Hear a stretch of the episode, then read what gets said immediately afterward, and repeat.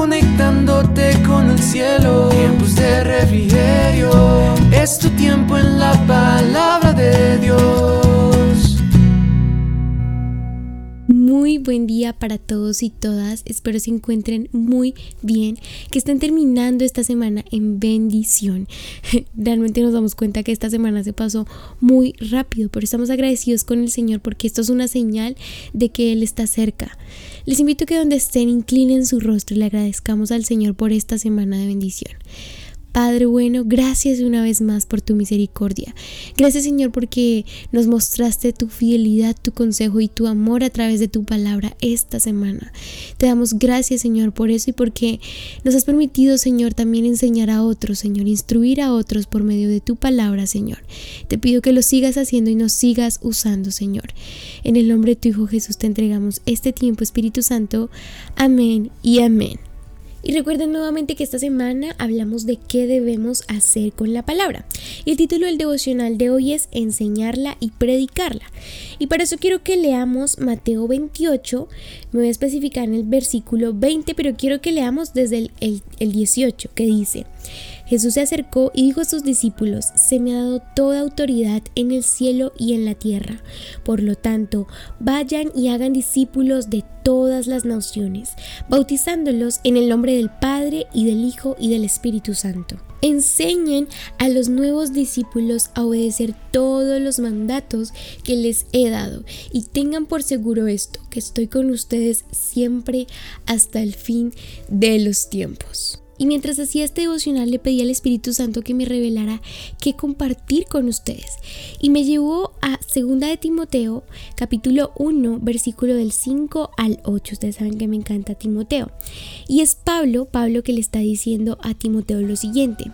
Me acuerdo de tu fe sincera, pues tú tienes la misma fe de la que primero estuvieron llenas tu abuela Loida y tu madre Eunice.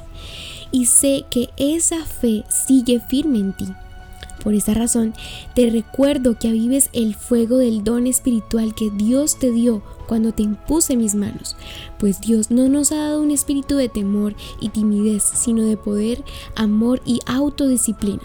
Así que nunca te avergüences de contarles a otros acerca de nuestro Señor, ni te avergüences de mí, aun cuando estoy preso por Él. Con las fuerzas que Dios te da, prepárate para sufrir conmigo a causa de la buena noticia. Y Jesús me revelaba lo siguiente mientras leía este pasaje. Me revelaba que primero yo tengo el arma más poderosa que hay en este mundo. Ustedes saben que el cielo y la tierra pasan, pero la palabra de Dios nunca pasará. Así que me recordaba que lo más importante es lo que yo haga con esa palabra. Y a veces tendemos a ser egoístas y a no compartir lo que Dios nos ha dado. Pero quiero recordarles que no sé si alguna vez lo dije en uno de mis devocionales o un video, que la palabra de Dios es como una medicina para este mundo enfermo. Y cuando tú no compartes la Biblia o la palabra de Dios, no estás trayendo la cura para aquellas personas que siguen enfermas. Así que comparte, no sientas temor, no sientas timidez o vergüenza, porque recuerda que tenemos que representar a Jesús aquí en la tierra para que Él se acuerde de nosotros en el cielo. Y segundo, me recordaba que Dios no me ha dado un espíritu de temor, ni, ni siquiera me ha dado un espíritu de timidez. Él me dio la autoridad por medio del Espíritu Santo para hablarle a otros acerca del amor del Señor. Y créeme que si oras, el Señor te revelará cómo hablarle a las personas por medio de su palabra. No sientas temor, porque Él ya venció al mundo. Como último punto, déjame leerte lo que dice Pablo a Timoteo en el versículo 11 y 12, que dice, y Dios me eligió para que sea predicador, apóstol y maestro de esta buena noticia. Por eso estoy sufriendo aquí, en prisión, pero no me avergüenzo de ello, porque yo sé en quién he puesto mi confianza y estoy seguro de que Él es capaz de guardar lo que le he confiado hasta el día de su regreso. Aférrate al modelo de la sana enseñanza que aprendiste de mí, un modelo formado por la fe y el amor que tienes en Cristo Jesús. Ese era el versículo 13. Y aquí que nos muestra Pablo que realmente vale la pena seguir y servir al Señor. Vale la pena. Sabemos que tendremos aflicciones, pero confiemos en el Señor. Él ya ha vencido.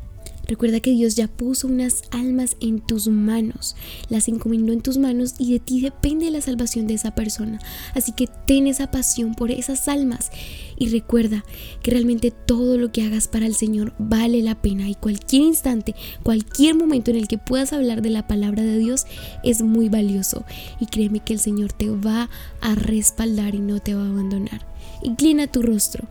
Padre bueno, gracias por este fin de semana, Señor. Gracias, Señor, porque nos has permitido aprender la manera en la que podemos enseñar tu palabra, Señor, escudriñarla y enseñarla a nuestras nuevas generaciones, Señor. Te pedimos que nos ayudes porque este tiempo no es fácil, Señor, pero gracias por recordarnos que para este tiempo fuimos creados, Señor. Y gracias por tu misericordia y tu amor, tu gracia, Señor, y la confianza que tienes en nosotros al encomendarnos tan grande tarea. Te entrego este fin de semana, Señor, en el nombre de tu Hijo Jesús. Amén y amén. Recuerda nuevamente lo importante que es la adoración para que vengan de la presencia de Dios tiempos de refrigerio para tu vida. También recuerda seguirnos en nuestras redes sociales. Estamos en Instagram, Facebook y YouTube como Tiempos de Refrigerio Filadelfia. Y la que te habló, Sarita Valentina. Ten un muy bendecido día y fin de semana. conectándote con el cielo. Tiempos de refrigerio, es tu tiempo en la palabra de Dios.